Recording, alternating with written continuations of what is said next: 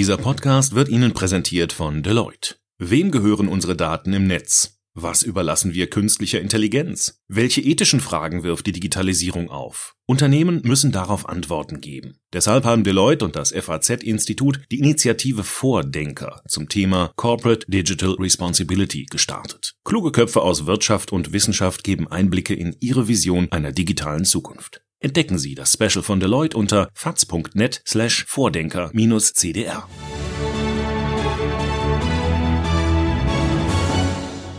FAZ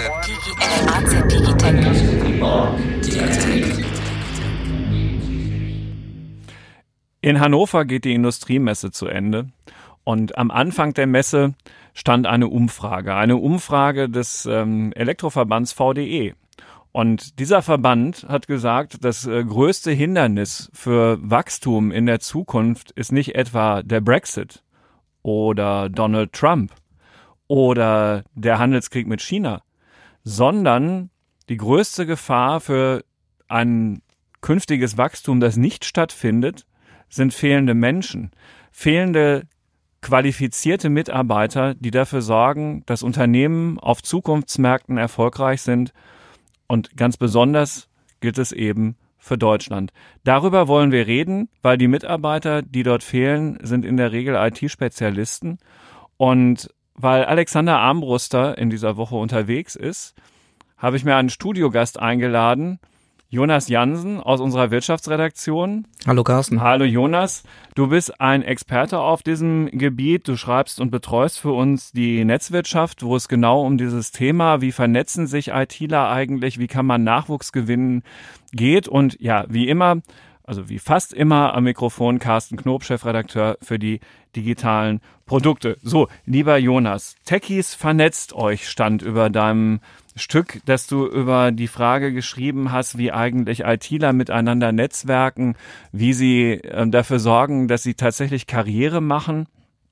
Und du hast wenige Tage danach in dieser Woche noch ein Stück darüber veröffentlicht, dass Xing, also diese Karriereplattform, einen für das Unternehmen durchaus größeren Zukauf getätigt hat. Ein Unternehmen, das Honeypot heißt. Und das ist wiederum ein, äh, eine Plattform, wo sich Unternehmen bewerben bei potenziellen Mitarbeitern, die sie für sich gewinnen möchten. Es ist ganz schön viel los. Da verschiebt sich viel auf dem Markt. Fangen wir aber vielleicht einfach mal mit diesem aktuellen Zukauf von Xing an. Was kann man aus sowas ableiten? Hat Xing Wachstumsprobleme oder haben die da einfach was erkannt, einen, einen ganz neuen Trend, den sie einfach besetzen wollen?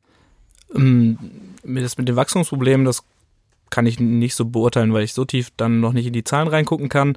Ähm, was sie schon gemacht haben in den letzten Jahren, ist deutlich irgendwie auch mal zukaufen, auch Portale wie Kununu, ähm, die sozusagen mehr sind als diese Karriereplattform. Deshalb benennen die sich ja jetzt auch im Sommer um, also das ganze Unternehmen um in New Work SE, weil sie sozusagen alles auf diese neue Arbeitswelt drehen.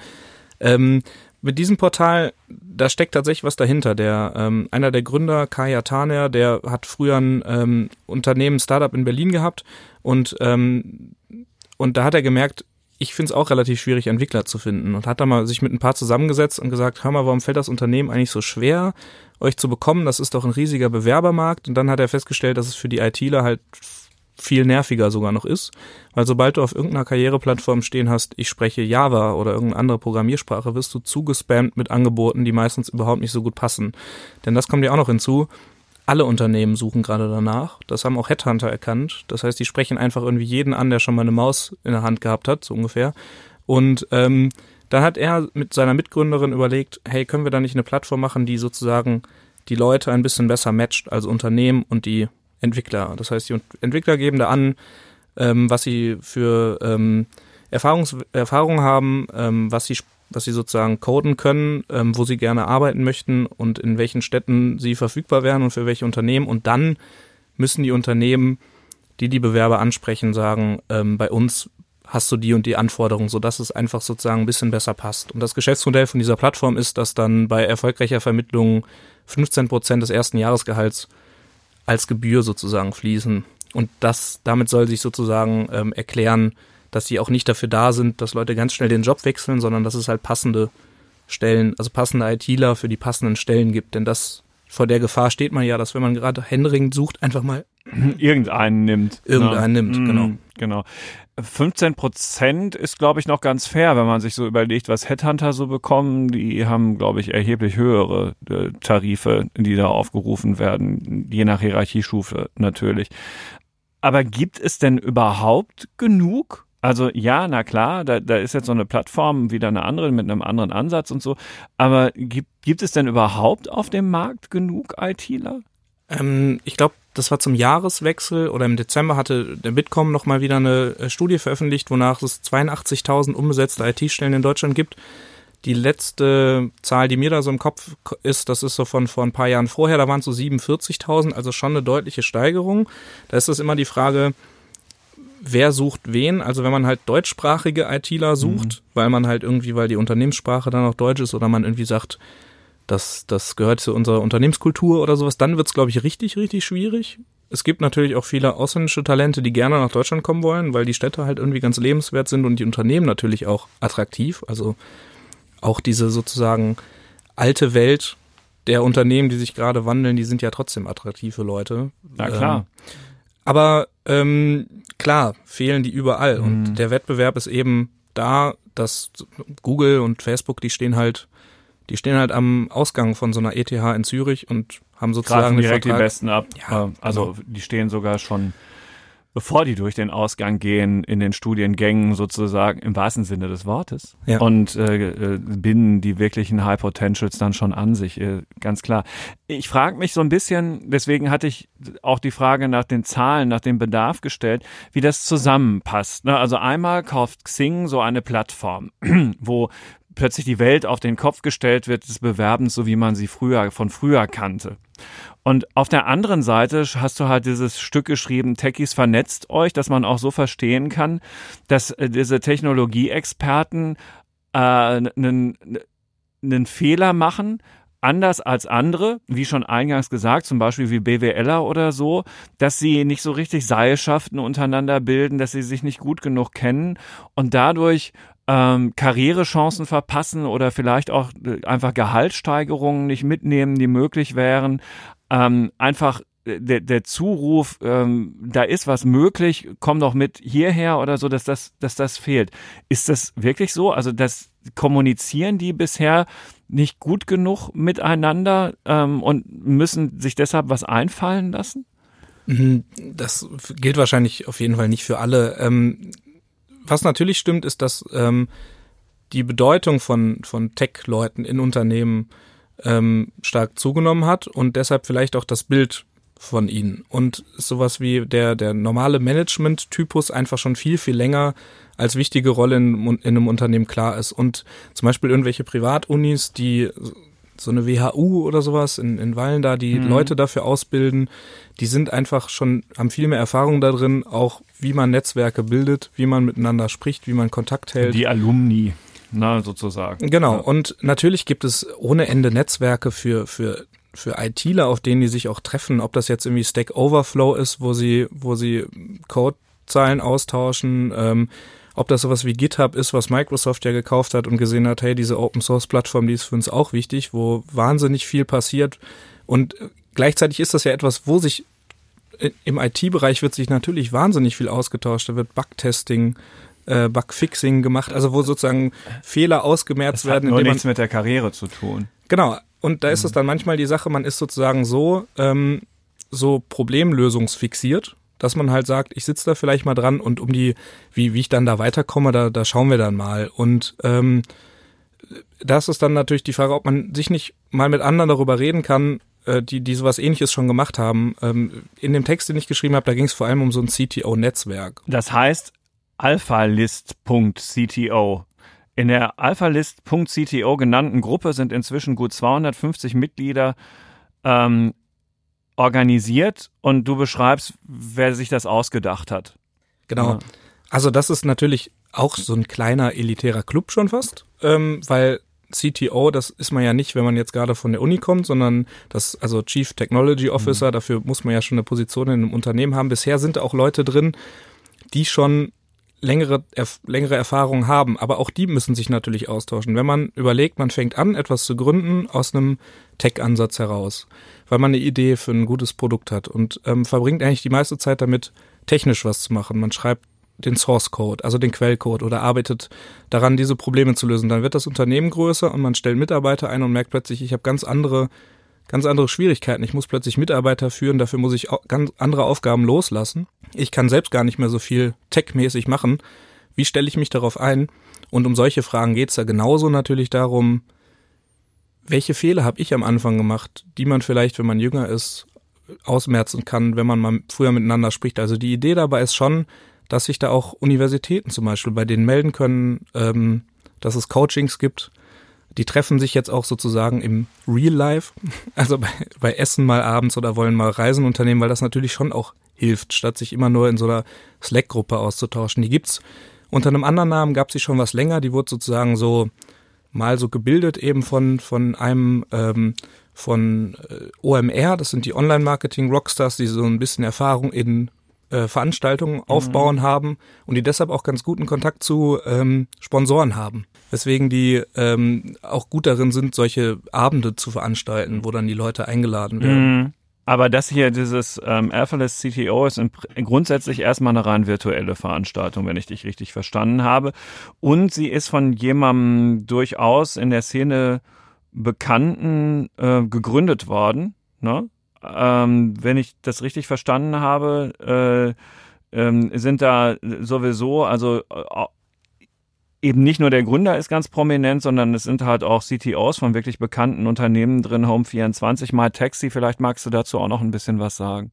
Genau, also der äh, Johannes Schaback von Home24 ist auch einer der Mitinitiatoren. Der ist auch in dieser Berliner Techie-Szene ziemlich bekannt, weil er so ein bisschen, der ist so was wie der, wie der Anti-WHUler, ähm, der auch schon mehrere Unternehmen gegründet hat, aber alles aus so einer Tech-Bewegung heraus und nicht so, ich bin jetzt, habe jetzt Marketing und Wirtschaft gemacht und überlege mir jetzt, welches Geschäftsmodell ich disrupten und ins Internet bringen kann, sondern der aus so einer Tech-Ebene kommt. Und mit Tobias Schlottke, eben von Online-Marketing Rockstars, der früher auch als CTO selbst ein paar Unternehmen gegründet hat und sich dann da mit den, mit OMR so ein bisschen anders selbstständig gemacht hat, die haben das zusammen überlegt und ähm, weil die halt untereinander natürlich eigentlich schon vorher ganz gut vernetzt waren, gerade in so zwischen Berlin und Hamburg und haben die da ein paar Leute reinbekommen, wie den von Zalando oder den äh, CTO von äh, About You von, von Otto, äh, Sebastian Betz oder den von MyTaxi. Da mhm. sind halt so ein paar drin. Also es ist jetzt eher nicht so der, der jetzt gerade von der Uni kommt, aber ja. das beginnt halt gerade auch jetzt. Und auf der Ebene muss man halt auch Kontakte knüpfen und für diejenigen ist das ganz bestimmt dann natürlich eine interessante Sache. Mit dem Sebastian Betz, dem CTO von About You, also diesem jungen Modeversender aus dem Hause Otto, hast du dich auch äh, für deinen Text unterhalten und äh, der hat ja deutlich darauf hingewiesen, dass es äh, doch ratsam ist, ähm, keinen Gehaltsunterschied zu machen, ob jemand jetzt wichtige Dinge codet oder Mitarbeiter führt. Ne? Und in seinem Haus ist es ja wohl offenbar kein Unterschied. Hat er gesagt, genau, dass es mhm. keinen Unterschied machen sollte, ob ich jetzt fünf Leute unter mir habe oder ob ich ähm, sozusagen Systemverantwortung habe. Gleichzeitig hat er auch gesagt, und das ist auch das, was mir der Gründer von dieser Honeypot-Plattform gesagt hat, dass interne Befragung bei denen ausgemacht hat, dass Gehalt bei denen eigentlich eher so an vierter Stelle kommt. Das ist nur so ein Hygienefaktor. Ja, das kann man, das ist vielleicht so, wenn man halt weiß, man wird nicht so schlecht verdienen. Ja, ja. Dann ist es natürlich auch leichter zu sagen, das ist mir gar nicht so wichtig, wenn ich eh schon weiß, das beginnt irgendwo oberhalb von 60.000 oder 80.000 oder ja, sowas. Dann kann ja. ich natürlich sagen, in dem Fall ist es mir wichtiger, dass ich halt die richtigen, die richtigen Themen beackern kann. Aber auch da, aus so einer Laiensicht, ich habe das ja jetzt auch nicht studiert oder kann auch echt nicht programmieren, obwohl ich es mir immer beibringen möchte, gibt's ja auch genug Möglichkeiten gibt es da natürlich tausend verschiedene Möglichkeiten, seine Arbeit zu machen. Und mhm. wenn man dann eingestellt wird, weil man halt irgendwie jemand mit Tech ist, mit Informatik-Hintergrund und merkt dann, Mensch, ich mache hier nur Sachen, die mir überhaupt keinen Spaß machen, dann ist das, das vielleicht eine ganz schöne Kompensation, wenn dann auf dem Konto das Geld stimmt, aber da kann man auch, weil es halt eben alle Unternehmen suchen, sicherlich gutes Geld verdienen mit einem Job, der einem Spaß macht. Äh, genau, also und, und was ist dann das, was dafür sorgt, dass es den Leuten Spaß macht? Also wenn es das Gehalt nicht an erster Stelle ist, Freiheiten in der Arbeit, äh, irgendwelche Perks, die man sonst woanders nicht bekommt? Mm, Ich, das ist natürlich wahrscheinlich abhängig von der Person, aber was glaube ich schon, wenn man sich das so anschaut, wenn man durch durch Offices von, also durch Büros von von technologiegetriebenen Firmen geht. Ich war jetzt neulich bei bei Facebook in London, wo sie so das alles schon sehr sehr offen und und hell ist. Ähm, während die mir auch gesagt haben, die ersten Gebäude von Facebook sahen alle eigentlich so aus wie so so College-Räume, weil das aus dieser Idee mal entstanden ist, war das extra so designt. Inzwischen sind das halt sehr offene, helle Büros, wo es zum Beispiel unten im Untergeschoss, äh, im, im ersten Stock gibt es einen Raum, an dem man nur analog arbeiten kann, weil die meisten in diesem Gebäude halt Entwickler sind, können die da dann halt mit einem Zehner-Team den Raum buchen und dann halt mal einen Tag lang stricken, zum Beispiel. Okay. Oder mit einem 3D-Drucker irgendwas machen, worauf die halt Lust haben. Ja. Und solche Teambuilding-Sachen sind es vielleicht, vielleicht ist es überhaupt in einem kleinen Team zu arbeiten. weißt du was, dafür musst du noch nicht mal zu Facebook nach London fahren. Da reicht auch ein Ausflug nach Renningen zum Beispiel in das Entwicklungszentrum von Bosch. Äh, da haben die auch eine Etage oben in dem Hochhaus, wo wirklich ganz eine ganz kreative Arbeitsatmosphäre herrscht. Da ist auch ein Künstler, der da in Residence sozusagen ist und, und, und, und da so künstlerische Projekte dann mit denen betreut, um, um einfach Kreativität zu heben, alle möglichen Arbeitsmaterialien, die jetzt nicht so 0815 sind. Und das klingt doch sehr danach, dass die ähm, auch da von den großen Tech-Riesen wo möglicherweise das eine oder andere schon gelernt haben. Also auch traditionsreiche deutsche Unternehmen setzen das inzwischen in ihren neu gebauten Entwicklungsabteilungen durchaus um. Ja, man kann das auf Twitter auch sehen, dass was ThyssenKrupp da zum Beispiel macht, die schicken dann wie Leute rum, die zeigen, wie, wie sie ihre ihr Büro da irgendwie aufbauen. Also das machen sie alle, glaube ich. Und also, dabei geht es er halt erheblich um erheblich mehr als um das ähm, Tischfußballspiel auf dem Gang. Ne? Da, da, es geht tatsächlich darum, für konkrete Projekte kreativer zu arbeiten. genau, dieses Tech-Klischee, äh, man braucht einfach nur einen Kicker und einen, äh, einen Soda-Stream. Nee, äh, Ja. oder, das, oder halt irgendwie, wo man Cola ziehen kann. Oder am besten Club Mate, einen Kühlschrank Genau. Ja. mit Mate.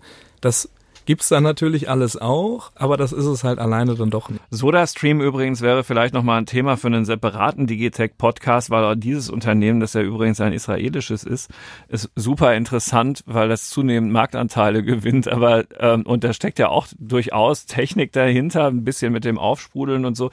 Je, Aber die sind doch auch gekauft worden von so einem Riesenkonzern. ah, stimmt, ja, von Pepsi, ne? Ja, oder? Pepsi Genau, also äh, auch das ist spannend, aber darum, diese Geräte soll es jetzt hier heute gar nicht so gehen. Genau, also zurückkehrend zu diesen CTOs, mit denen du dich unterhalten hast, da, da ist auch eine These drin, dass möglicherweise ähm, Leute im Tech-Bereich, zum Beispiel in großen Automobilkonzern, eher abschreckend finden als Arbeitgeber, weil die Sorge haben vor dem, ja, wie soll man sagen, kulturellen Vermächtnis, das in diesen Unternehmen herrscht.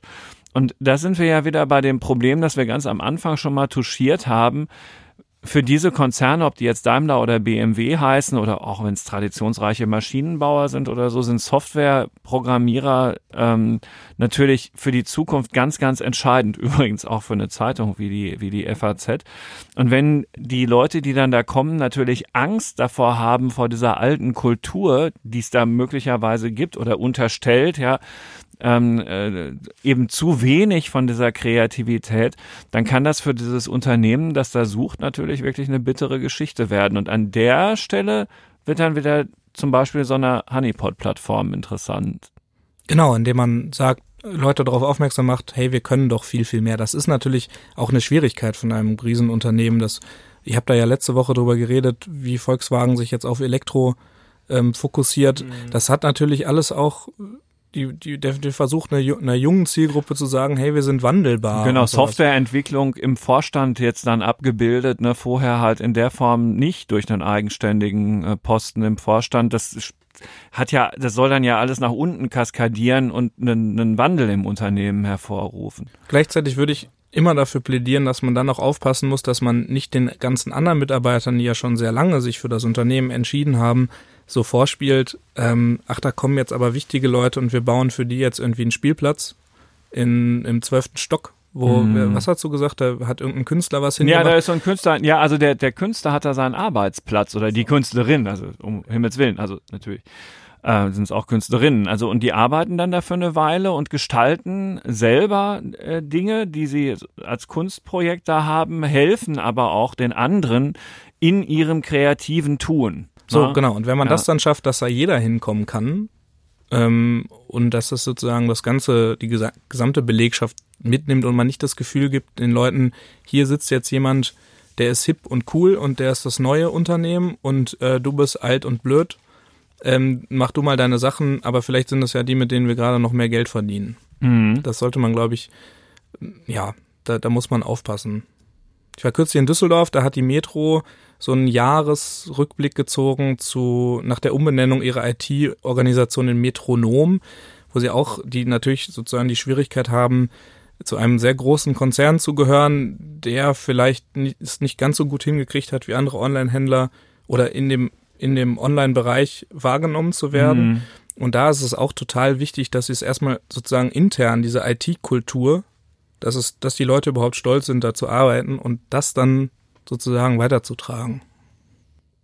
Ja, ein Arbeitgeber muss sich heutzutage echt ganz schön anders aufstellen als früher. Wenn man qualitativ hochwertige Bewerbungen in diesen zukunftsträchtigen Bereichen haben will, äh, zumal ja auch alle Mitarbeiter, darüber haben wir uns in einem früheren Digitech-Podcast auch schon mal unterhalten, ähm, selber natürlich auch ihre Arbeitgeber bewerten und man dann halt im Netz auch findet, was die Leute darüber denken, die da arbeiten oder früher mal gearbeitet haben, wenn man da nicht aufpasst hat man da so einen durchschnittlichen Ruf, dass man auch an der Stelle dann schon wieder mit den High Potentials Schwierigkeiten hat, weil die sich natürlich denken, was sollst du da? Äh, Die Welt hat sich ganz schön verändert.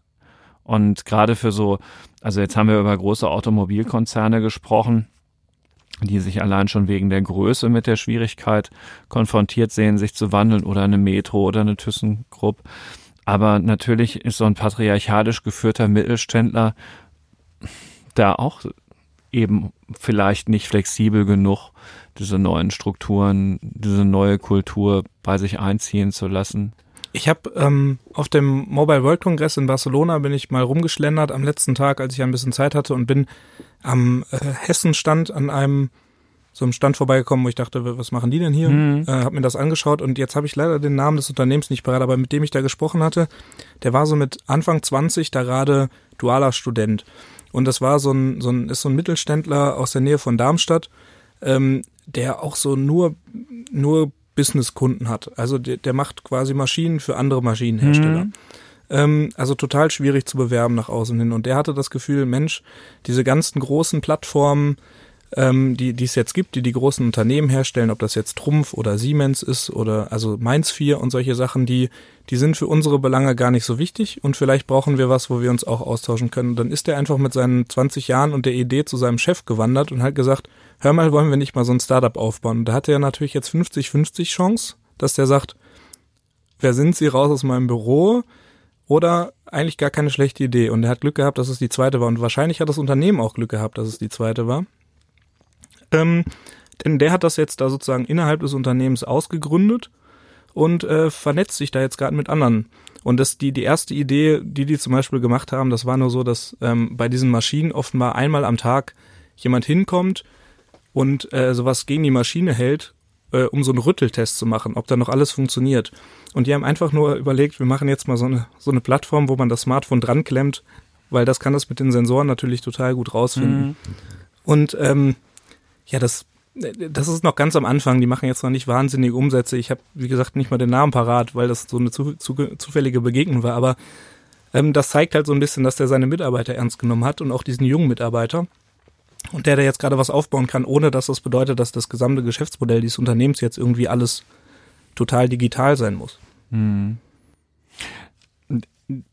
Du hast einen Gedanken auch in deinem Text drin, da geht es darum, dass diese Menschen, die sich auf so einer Plattform wie AlphaList CTO treffen, natürlich erstmal virtuell miteinander verbunden sind, aber dass die jetzt halt doch anfangen, auch auszuschwärmen und zu gucken, was man von anderen lernen kann, indem man sich das einfach mal, mal anschaut. Und ähm, bei AlphaList zum Beispiel ist das ein, ein Ausflug nach Israel gewesen. Warum? Der kommt noch. Der Ah, oder geplant. wird noch, wird noch kommen. Genau, Ja. ähm, also was da so ein bisschen das Gespräch war, ähm, wes, warum Israel, weil es halt so oft genannt wird, weil Israel einfach sozusagen das Problem, was die haben, zu einer Tugend gemacht haben, nämlich wir haben so wenig Leute, wir müssen bei jedem Unternehmen direkt global an den Weltmarkt denken. Was in Deutschland natürlich schnell mal passiert, dass man sagt, ich habe hier eine Idee und das reicht mir eigentlich hier erstmal den deutschsprachigen Raum, dann bleibe ich da. Und Israel natürlich mit der gesonderten Struktur, mit einfach vielen Leuten, dem starken Bezug zum Militär, wo jeder hin muss, daraus sich viele Unternehmen, gerade auch digitale Unternehmen, zum Beispiel ziemlich viele Cybersecurity oder Biotech-Unternehmen gebildet haben und da einfach ein großes, eine große Start- Startup-Kultur herrscht. Und die Idee dann so ein bisschen war, ähm, weil ich glaube, die beiden, mit denen ich gesprochen hatte, sowohl der Tobias Schlottke als auch der Kollege Betz, äh, die waren schon mal so privat da und haben äh, fanden das irgendwie recht inspirierend und dann war das die Idee, ja lass uns doch ein paar Leute damit hinbringen. Ähm, es muss ja nicht immer irgendwie das Silicon Valley sein. Natürlich gibt es solche Vernetzungsplattformen woanders auch. Also auch der, ähm, ich glaube der der Startup-Verband, ähm, da wurde sowas Ähnliches mal mit der Telekom zusammen initiiert, die auch gemerkt haben, hey, wir, wir so eine Plattform, wo sich Leute vernetzen, das ist schon ganz wichtig. Ähm, das kam halt, glaube ich, eher aus so einer privaten Überlegung raus. Das ist jetzt auch noch nichts, was irgendwie, also die Mitglieder zahlen da jetzt keinen keinen Beitrag für Mhm. oder sowas. Deshalb fand ich das eigentlich ganz interessant. Ja, die sollen so ein bisschen auch zu Freunden werden, habe ich das Gefühl, ne? Ja, natürlich Ja. steckt da so ein bisschen diese OMR-Denke Ja. dahinter. Also die Online-Marketing-Rockstars-Denke ist natürlich, wir machen Veranstaltungen, die cool und hip sind und da kriegen wir Sponsoren für. Und wenn wir halt wichtige Leute miteinander vernetzen, dann kriegen wir die leichter für alles Mögliche. Die haben ja diese Online-Marketing-Rockstars-Konferenz, die im Mai Mhm. wieder in Hamburg ist, die sich sozusagen in den vergangenen Jahren erstmal ziemlich im Hintergrund zu so einer relativ großen Tech-Messe Man hat das Gefühl, die hat. Leute reden immer mehr darüber, ne? Genau, weil es Ja. da sozusagen die Leute hinkommen, eben aus dieser Idee, man kennt sich, da kommt dann mal einer hin, der erstmal irgendwie im ersten Jahr vielleicht doch unbekannt ist und dann verkauft er halt seine App Runtastic für 220 Millionen an Adidas und in diesem Jahr ist er total wichtiger Speaker da natürlich. Ja, wahrscheinlich sind solche Messen inzwischen für diese Zielgruppen sogar wichtiger als zum Beispiel eine Hannover Messe, wo es natürlich auch um Recruiting geht, aber ich könnte mir vorstellen, in der Zielgruppe gar nicht so einfach. Also wahrscheinlich eher zum Beispiel bei den Online-Marketing-Rockstars. Obwohl natürlich so eine Messe wie Hannover finde ich auch immer interessant ist, um zu sehen, was es eigentlich schon alles auch hier gibt und passiert. Also die Kollegen Giersbeck und Marx schreiben das ja sehr regelmäßig. Ja, und in dieser in, in der Woche, die jetzt sozusagen mit der Messe aufgefüllt ist, ja sowieso äh, äh, nicht, auch nicht nur regelmäßig, sondern auch quantitativ umfangreich. Also die die Zeitung und auch unser Netz stehen ja voll davon und in der Tat hat man das Gefühl, dass äh, dort, dass Deutschland in dieser Industrie 4.0 ziemlich weit vorangekommen ist. Ja, also es, eigentlich hat man den Eindruck, wenn man das liest, dass wir da weit, weit vorne sind in der vernetzten Fabrik und äh, Produktionssystemen, die da installiert sind. Die große Sorge ist ja jetzt die künstliche Intelligenz, dass wir da einfach nicht genug PS auf die Straße bekommen im Umgang mit diesen Daten und in der Datenanalyse. Was übrigens, der Gedanke kommt mir gerade, ähm, für Menschen ähm, auch eine gute Nachricht sein kann, die gar nicht unbedingt programmieren können, sondern die einfach Daten lesen können und Zusammenhänge erkennen können. Diese Data Analysts müssen nicht unbedingt Programmierer sein. Ja, man muss wahrscheinlich in der Zukunft nicht zwingend programmieren können, so wie man auch ähm, wichtige Berufe mit Autos machen kann, ohne dass man weiß, wie eins zusammengeschraubt Genau. wird. Aber ja, wir wissen ja auch nicht, wie die Zeitung gedruckt wird. Ah, ich hab, du hast du dir das noch nie angeschaut? Doch, aber ich könnte die Maschine nicht bedienen, mein Lieber. Ja, okay, das kann ich auch nicht. Genau, äh, außerdem könnte ich das CMS von Faznet auch nicht programmieren. Exakt. Genau. Ja. Ja. Und das ist ja vielleicht auch gar nicht nötig. Aber trotzdem ein Verständnis davon zu haben, wie diese Dinge funktionieren, das wird sich natürlich mit immer mehr Ausbildungsgängen in Deutschland verbinden. Ähm, je mehr Macht und Einfluss die Programmierer in den Unternehmen bekommen, die sich über Plattformen wie AlphaList CTO immer besser kennenlernen. Vielen Dank, lieber Jonas, für diese Eindrücke aus der Welt der Chief Technology Officers und, und derjenigen, die es noch werden wollen. Und das sind ja noch ein paar mehr als die, die es schon sind. Wenn Sie selbst Interesse an Technologiethemen haben, Hörer unseres Podcasts ähm, sind Sie ja schon unseres Digitech Podcasts, aber dazu gibt es natürlich auch noch die App zu Digital- und Technikthemen, die Sie 30 Tage lang kostenlos testen können, und zwar unter www.faz.net slash Digitech testen. Und Achtung, Digitech schreibt sich dann einfach nur mit C, aber das sehen Sie ja, wenn Sie den Namen unseres Podcasts sehen. Und ja, vielen Dank für Ihr Interesse, fürs Zuhören. Jonas, dir nochmal für deine Zeit hier im Studio. Und ich freue mich mit Ihnen. Bis zum nächsten Mal. Auf, Auf Wiederhören. Wiederhören.